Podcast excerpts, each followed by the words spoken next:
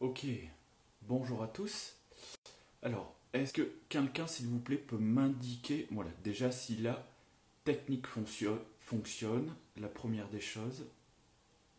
C'est-à-dire si vous me voyez bien, si vous m'entendez bien, avant de démarrer.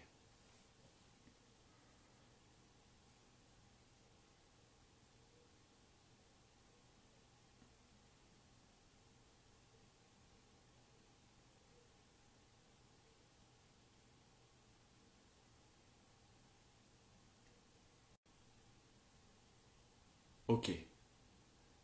Merci Aurore, merci Ayaz. Donc on va attendre, c'est 20h01, on va attendre deux petites minutes si deux trois personnes se connectent supplémentaires. Voilà. Donc comme la dernière fois, si vous le souhaitez, en attendant, vous pouvez fermer les yeux et respirer profondément à votre rythme. Respiration yogique complète. Abdomen, poitrine, clavicule à l'inspire. Et abdomen, poitrine, clavicule à l'expire. Voilà, pour véritablement installer votre esprit, votre conscience dans ce moment présent. Et on va démarrer dans deux petites minutes.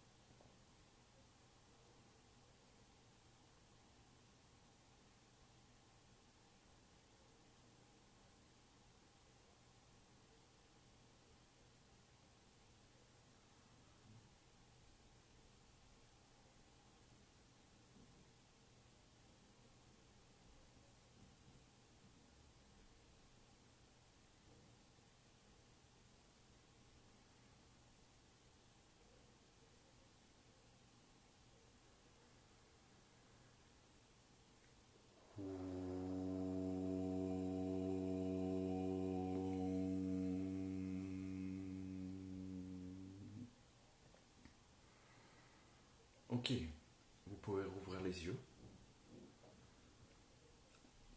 Donc namasté les yogis, bonsoir à toutes et à tous.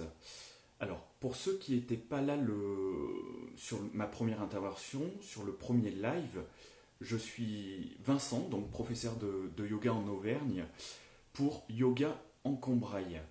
Et je suis très honoré donc de faire ma deuxième intervention ce soir pour l'Académie Yogom, d'autant plus sur un sujet qui me, parle et que j'aime beaucoup, les huit membres du Raja Yoga. Alors, simplement un, petit rappel, c'est bien si ça se fait de manière, on va dire, interactive. Donc, n'hésitez pas si vous souhaitez éclaircir certains points. Voilà, vous n'hésitez pas, vous posez vos questions. Euh, voilà, ou même si vous avez d'autres euh, d'autres questions. Voilà. Et puis avant de démarrer, donc je reprécise bien, dans le yoga comme dans tout autre domaine, euh, il y a beaucoup de, choses qui sont sujets à interprétation. Euh, donc encore une fois, prenez ce qui vous parle, ok? Le reste, vous laissez de côté, ça vous empêchera pas de pratiquer le yoga. Et, encore une fois, moi, je, vous le dis, je n'ai pas la, la, vérité, je vous dis pas la vérité. Moi, je suis simplement un élève, en fait, tout comme vous, sur un chemin. Et quelque part, en fait, c'est à vous, après, de faire votre propre expérience, en fait, d'introspecter. Voilà. Et ça, c'est ce que j'avais dit la, la, première fois, c'est vraiment le yoga. Le yoga passe avant tout par l'expérience. Et c'est comme ça, en fait, qu'on qu va passer de l'étape croyance à l'étape réalisation. Voilà. Euh, bonsoir à tous ceux qui, qui arrivent. Euh, voilà, donc là, comme je vous le disais, sur cette deuxième intervention, moi je vais vous présenter donc les huit membres du Raja Yoga, euh, donc codifiés par, euh, par Patanjali. Alors, et ça en fait, c'est l'illustration que vous avez pu voir donc sur le, sur le compte de, de avec les huit branches. Et, là en fait, c'est comme, comme je vous avais précisé sur le, le premier live, voyez bien sur cette illustration qu'en fait le yoga, on est bien au-delà de, la posture. Et d'ailleurs, si, vous avez regardé cette illustration, vous voyez, les asanas, ça concerne en fait les postures stables et, confortables qu'une seule, euh, branche sur la totalité, sur les huit membres. Euh, donc voilà. Euh, alors, le, Raja Yoga, si vous voulez, ça fait partie, donc qui signifie voie royale, ok? C'est appelé aussi, on va dire, Ashtanga. Parce que Ashtanga, ça veut dire huit membres, ok? Donc ça, ça fait partie des quatre grandes voies, on va dire, traditionnelles, principales dans le yoga. Ça, c'est ce que j'avais commencé à vous présenter donc, sur le premier live. Donc pour faire le lien, je vais juste repréciser en quelques mots ces quatre grandes voies. Donc le Raja Yoga, on va y revenir tout à l'heure, ok? Donc la première des voies, on va retrouver le Karma Yoga. Donc ça, en fait, si vous voulez, c'est le yoga de l'action. Voilà, c'est le yoga de l'action. Hum, et si vous voulez, c'est le service, on va dire, désintéressé. C'est-à-dire, c'est réaliser des actions, mais sans en attendre les fruits de l'action, ok? Afin vraiment de réduire euh, l'influence de l'ego. D'accord? On est sur de l'action non égoïque, en fait, quelque part. Euh, à titre d'exemple, ça peut être le, bénévolat. Euh, ensuite, on va retrouver le Bhakti Yoga. Donc ça, si vous voulez, c'est le yoga de la dévotion, ok, qui va passer à travers la récitation de prières, à travers la récitation de, mantras, qui peut être lié à une divinité ou à plusieurs divinités, voilà, dans le but de transformer les émotions négatives voilà, en émotions positives en fait. De transformer toute cette énergie-là en émotions en, en émotion positive. Donc ça, c'est la voie du Bhakti Yoga. Derrière, on va retrouver la voie du Jnana Yoga. Donc ça, c'est la voie de la connaissance et de la sagesse. C'est associé, on va dire, à la voie intellectuelle. Donc en fait, c'est une voie d'analyse de la nature humaine. ok? Euh, voilà, où on va analyser en utilisant notre, euh, notre discrimination. Ok? Voilà, ça c'est le yoga de la connaissance. Euh, voilà un petit peu sur les, quatre grandes voies. Donc là, pour faire simple, sur le, donc on va revenir au Raja Yoga. voilà, qui est défini donc à travers les, les, sutras de, de Patanjali que je vous avais donné voilà, quelques mots donc, sur ma première intervention.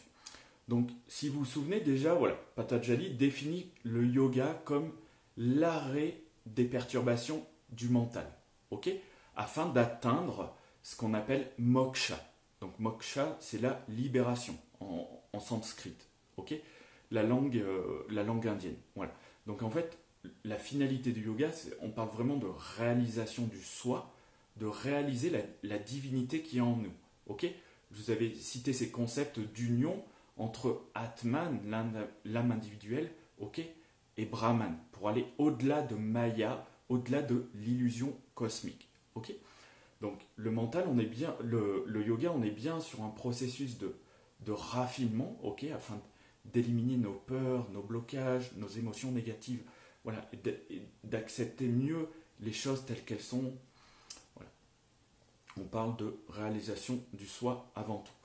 Et en fait, euh, voilà. D'ailleurs, je voulais vous, dire un petit, euh, un petit mot là-dessus.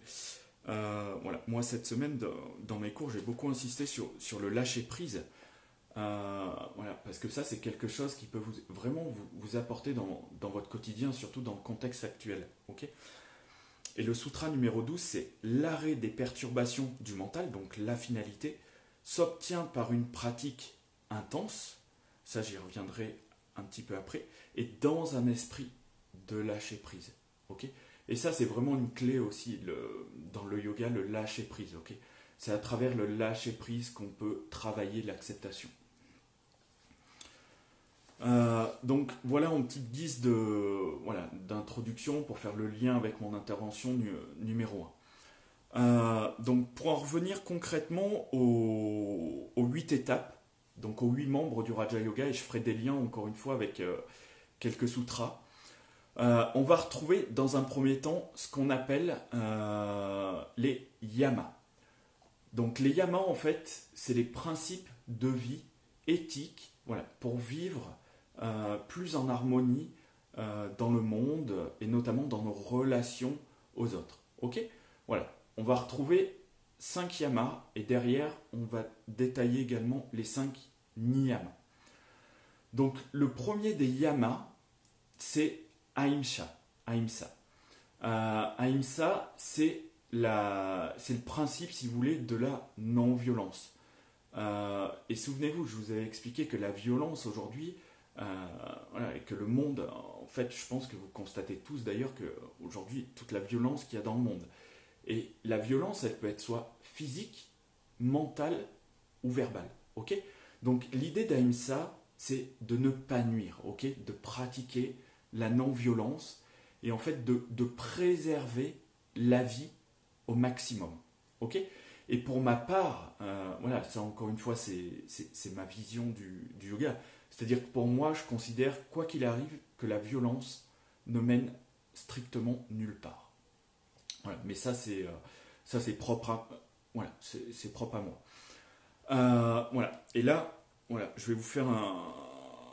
On, va prendre le, voilà, sutra tel qu'il est. parce que la, la non-violence est un sujet, on va dire, important ces pensées, voilà, donc là en fait je vous lis la, traduction en sanskrit, ok? Ces pensées, comme la violence, qu'on la vive, la provoque ou l'approuve, sont causées par l'impatience, la colère et l'erreur. Qu'elles soient faibles, moyennes ou fortes, elles engendrent une souffrance, une confusion qui n'ont pas de fin. Donc ça c'est vraiment ce que nous dit le, le sutra, et c'est en ça que je, vous dis que quelque part, eh ben, la, violence euh, voilà, ne mène nulle part. Et ça, c'est euh, l'interprétation que, que je fais du sutra. Alors, le deuxième, euh, deuxième yama, c'est satya. Donc satya, en fait, c'est cultiver l'authenticité, l'honnêteté et notamment dire la vérité. Le troisième euh, yama, c'est ce qu'on appelle brahmacharya. Donc là, voilà, pour en revenir un petit peu aux origines, voilà, brahmacharya, on parlait de, on parlait de, de chasteté, d'observance, voilà, tout ça. Mais encore une fois, pour ramener le yoga et ses principes, on va dire, dans notre quotidien, retenez ça, retenez ce mot, c'est modération. Ok? En fait, il va s'agir de, de modérer ce qu'on appelle le, le plaisir des sens euh, et de sublimer l'énergie sexuelle.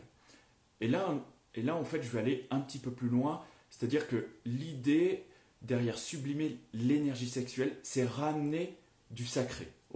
En fait, c'est sacraliser euh, la sexualité. Voilà. Ça, c'est pour ramener, euh, on va dire, brahmacharya dans notre temps. Ok?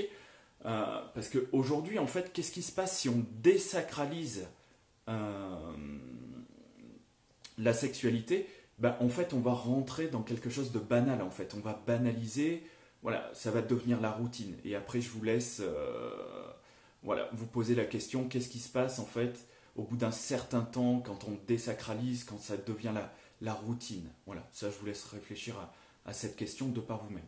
Mais voilà, l'idée c'est de bien sublimer l'énergie sexuelle et en fait de resacraliser nos relations sexuelles. Et ça c'est vraiment important.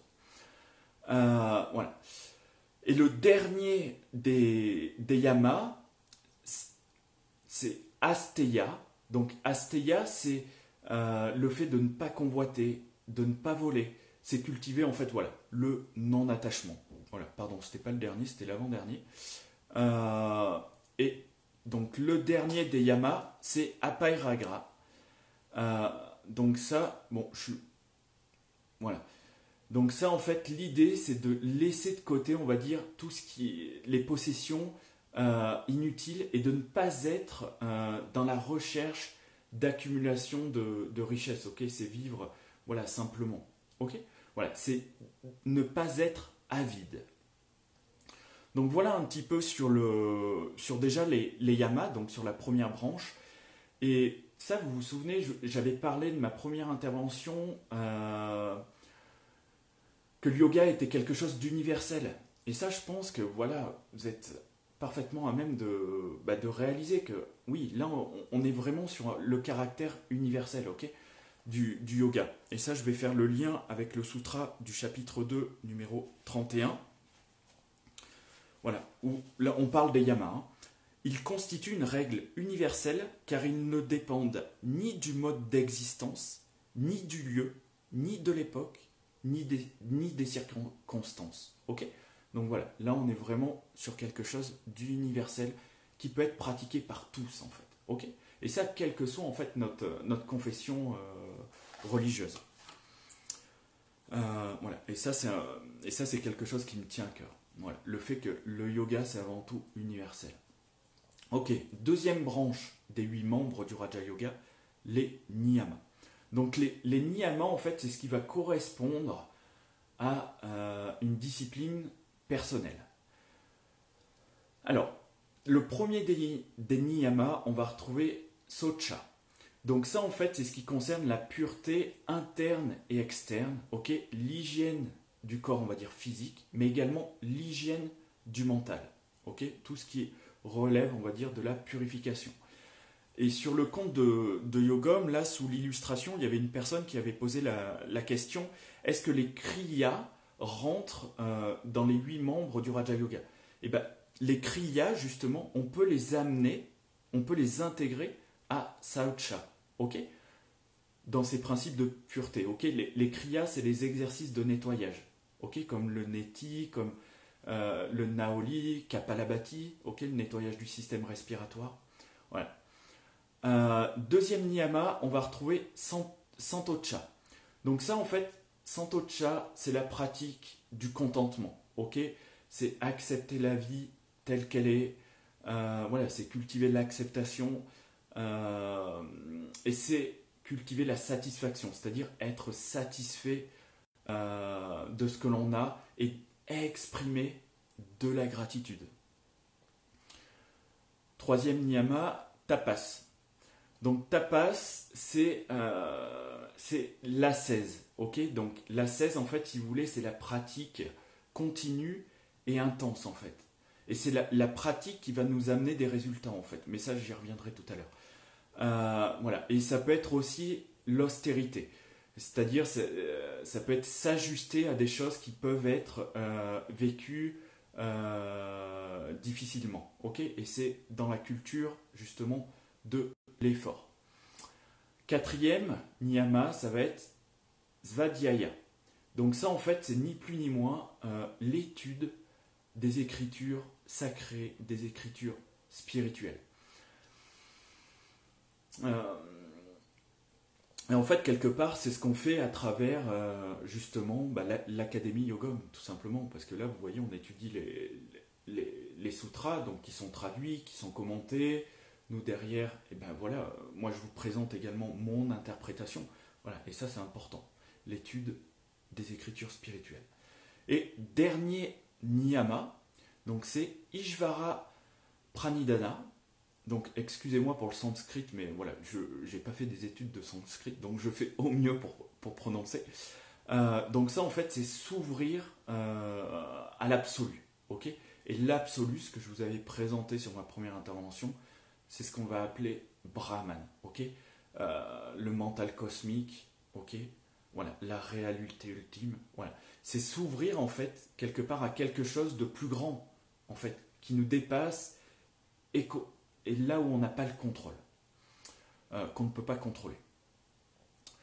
Euh, donc voilà un petit peu sur, les, sur déjà les, les deux premières branches, donc sur ce qu'on appelle les yamas et les niyamas.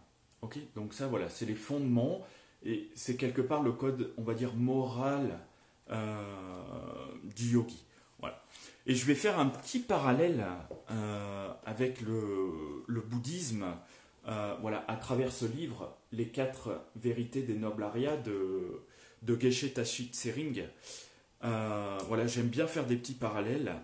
Alors, je vais faire un petit parallèle sur notamment sur tous ces principes. Euh, qu'on retrouve euh, qu'on retrouve justement dans, le bouddhisme, euh, à savoir dans ce qu'on appelle l'éthique, donc dire la vérité, parler de façon posée et courtoise, dire, les, dire des choses qui ont du sens, protéger la vie d'autrui, pratiquer la générosité, préserver un comportement éthique, développer le non-attachement, développer la bienveillance, développer la vue juste. Ça, en fait, dans le bouddhisme, c'est ce qu'on appelle les dix actions virtueuses. Ok? Donc, vous voyez, on peut faire ce, petit parallèle entre les yama, niyama et les dix actions virtueuses. Ok, donc première branche, yama. Deuxième branche, niyama. Troisième branche, et pas des moindres, asana. Donc, asana, qui veut dire posture stable confortable. Alors, et ça pareil, je vais faire le, lien avec les, les sutras. Et en fait, dans les sutras, ce qui est important de comprendre, en fait, c'est pas les asanas qui sont décrits en eux-mêmes, mais c'est l'essence de, de l'asana. Ok? Et ça, on va faire euh, le lien. Alors, je m'étais noté 46, 47, 48. Alors, voilà. Alors là, selon la traduction de Gérard Blitz, ok, asana, c'est être fermement établi dans un, dans un espace heureux. Ok? Donc asana, posture stable et confortable et immobile. Euh, Voilà. Et l'idée, c'est de trouver l'équilibre entre deux pôles, entre les deux pôles. L'équilibre corporel se situe entre l'effort et la détente, le faire et le lâcher prise, le sutra numéro 12 que je vous disais au, démarrage, c'est particulièrement sensible dans les postures d'équilibre. Asana est ce moment parfait où le corps étant absolument tranquille, tout effort de volonté aboli, la sensation et la respiration sont suspendus et immobilisent le temps. Alors on est heureux dans un sentiment d'infinitude. Ok?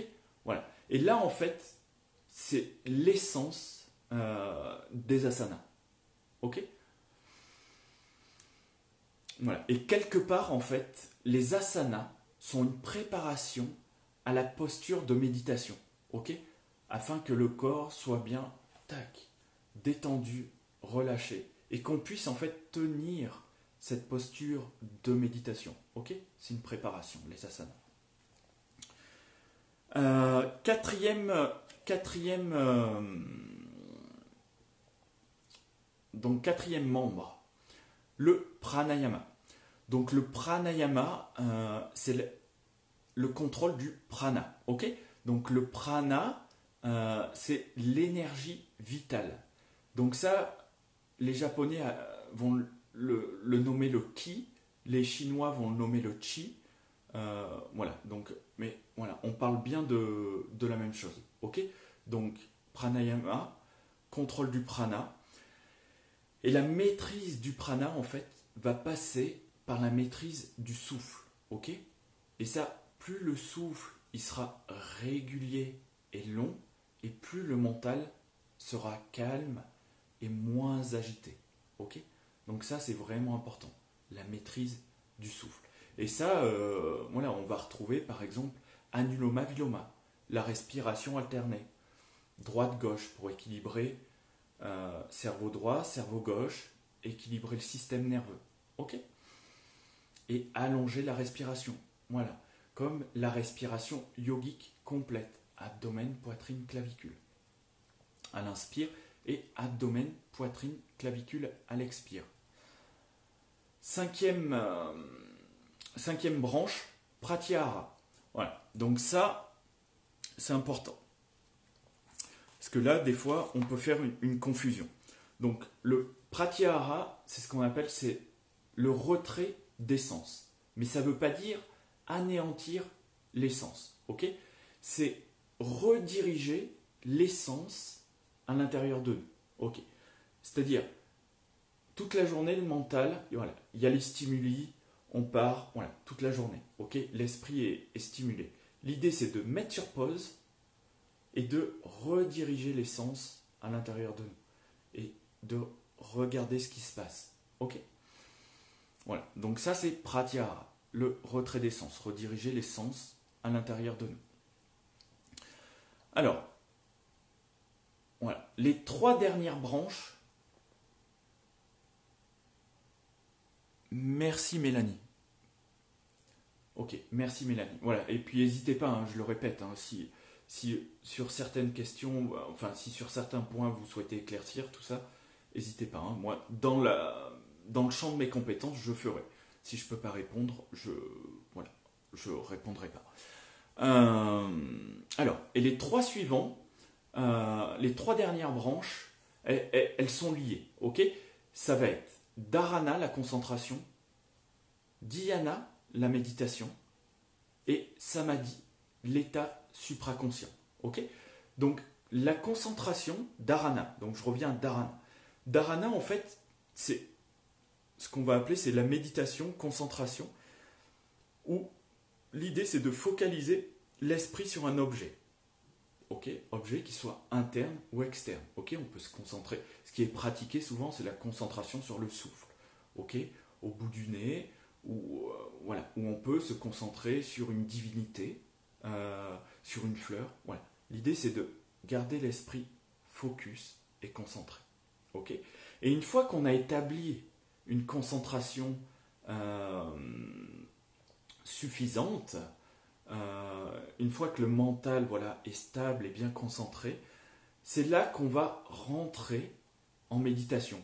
C'est pour ça que c'est lié, si vous. Et la méditation, en fait, c'est un approfondissement euh, de la concentration, mais qui se fait sans effort. Ok? Parce que dharana, la concentration, ça va demander un effort. Ok? De rester concentré. Si vous méditez, vous le savez. Parce que l'esprit, tac, on s'assoit, on ferme les yeux, voilà, au bout de quelques secondes, l'esprit est déjà parti. Et vous le savez que ça demande un effort de de ramener l'esprit à son objet de, concentration. Voilà, donc la méditation, c'est un approfondissement de, de la concentration. Donc après, il y a différents niveaux, on va dire, d'absorption. Ok? Voilà.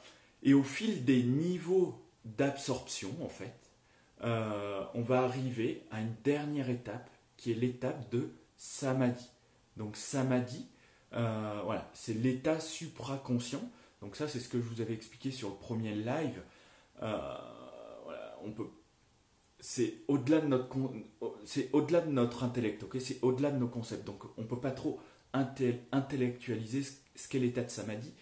Mais voilà, globalement, c'est l'absorption dans la conscience cosmique. Ok? C'est l'état d'unité avec Brahman. Ok? C'est on a transcendé les expériences, notre condition humaine, le temps, l'espace, la causalité. Ok? Voilà, ça c'est l'état de samadhi, l'état d'union. Euh, voilà, l'état d'union. Euh, alors, voilà un petit peu, euh, dans un premier temps, ce que je peux vous dire sur ces huit membres du Raja Yoga. Voilà. Et là, pareil, je vais me permettre un petit parallèle. Euh, voilà, avec le, bouddhisme aussi, c'est vrai que j'aime bien faire des, petits parallèles. dans le bouddhisme, on, va retrouver ce que l'on appelle les, les trois entraînements de l'esprit, et qui sont l'éthique, la concentration et la sagesse. ok?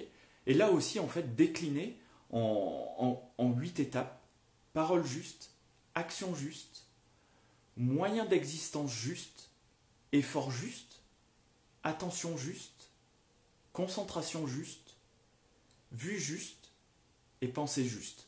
Voilà. Donc en fait, les trois premières, c'est l'entraînement de éthique, les trois suivantes, l'entraînement concentration, et la dernière, euh, voilà, l'entraînement de la sagesse. Voilà. Voilà pour faire un, petit parallèle avec le, bouddhisme. Euh, voilà. Alors, est-ce que déjà vous avez des, petites questions avant que je, conclue? Voilà. N'hésitez pas, hein, si vous avez des, petites questions avant que je, je conclue. sur les huit membres du Raja Yoga.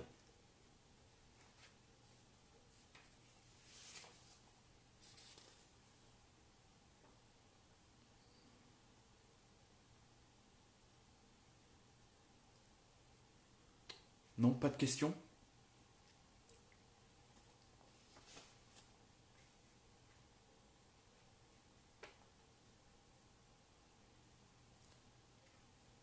Ok. Bon, bah écoutez, s'il n'y a pas de, questions, je vais conclure. Euh, alors, voilà. Pour conclure, je dirais que c'est un chemin complet qui nous est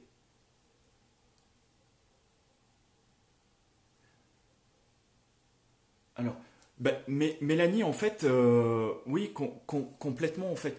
Dans un premier temps, je, vais conclure après. Euh, dans un premier temps, voilà, ce que je te conseille, c'est tout simplement les, les Yoga Sutras de, de Patanjali. Et en fait, c'est ce que j'avais expliqué sur le, sur le premier live. Euh, c'est-à-dire, c'est présenté de la façon suivante, en fait. Il y a toujours un... Donc, on va retrouver le, le sutra, ok Avec la traduction, euh, et derrière avec le commentaire. Ok? Voilà. Et dans un premier temps, euh, voilà, c'est quelque chose euh, qui est accessible. et après, c'est comme un enseignement en fait. Faut prendre. Voilà, il y a des choses qui vont nous parler, d'autres choses qui vont pas nous parler, et c'est pas grave en fait. Ça, pareil.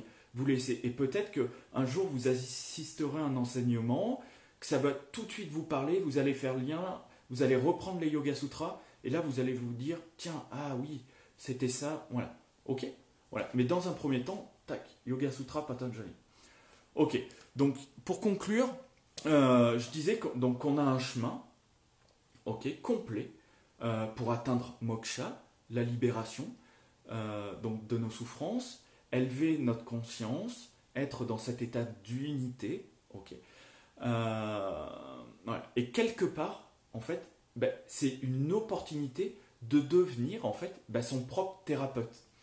Euh, Et ça, c'est quelque chose aussi qui me, qui me tient à cœur. C'est-à-dire que je considère, voilà, et ça encore, c'est ma vision, hein, mais qu'on a tous un travail euh, à faire tel qu'il soit sur, nous, dans cette vie-là, euh, et qu'en fait, il n'y a personne qui peut faire notre travail à notre place, en fait.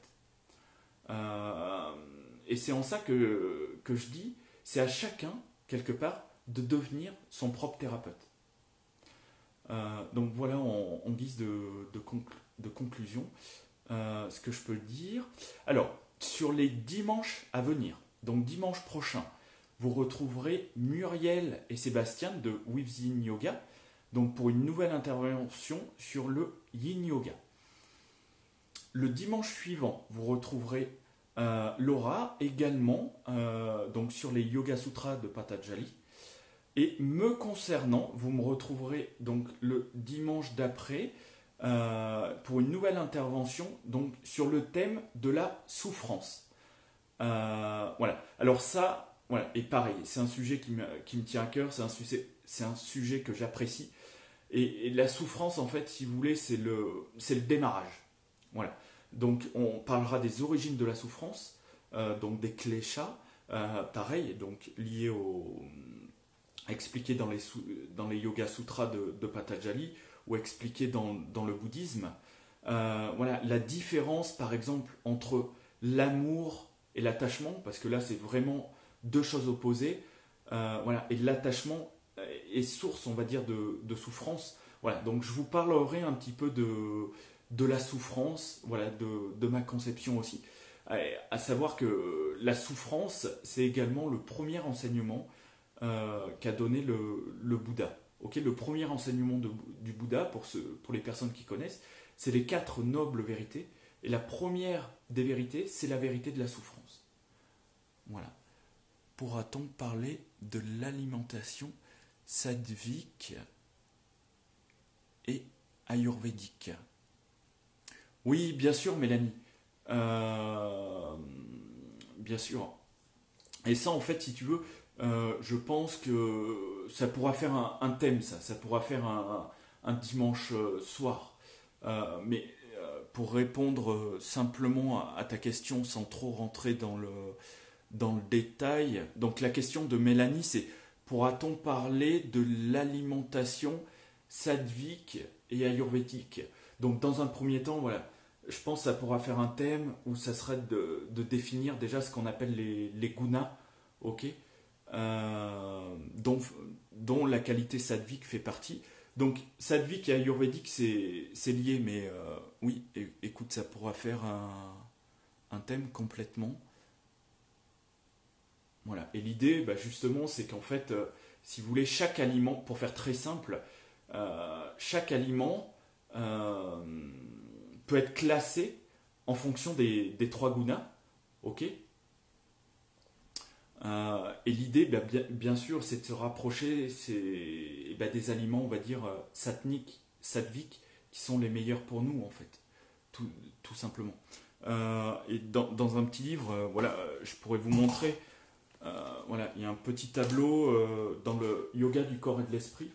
il y a un petit tableau justement qui, attendez, je vais essayer de vous le trouver. Voilà.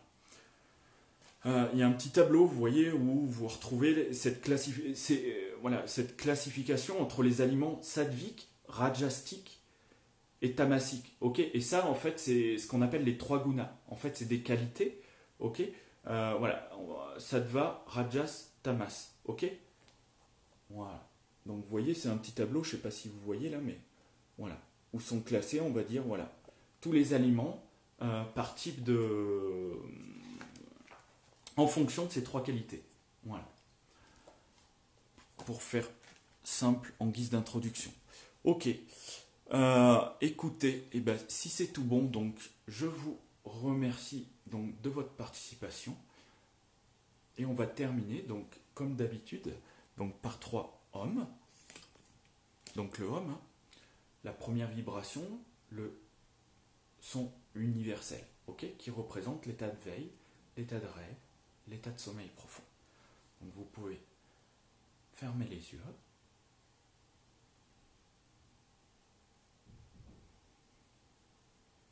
Inspirez.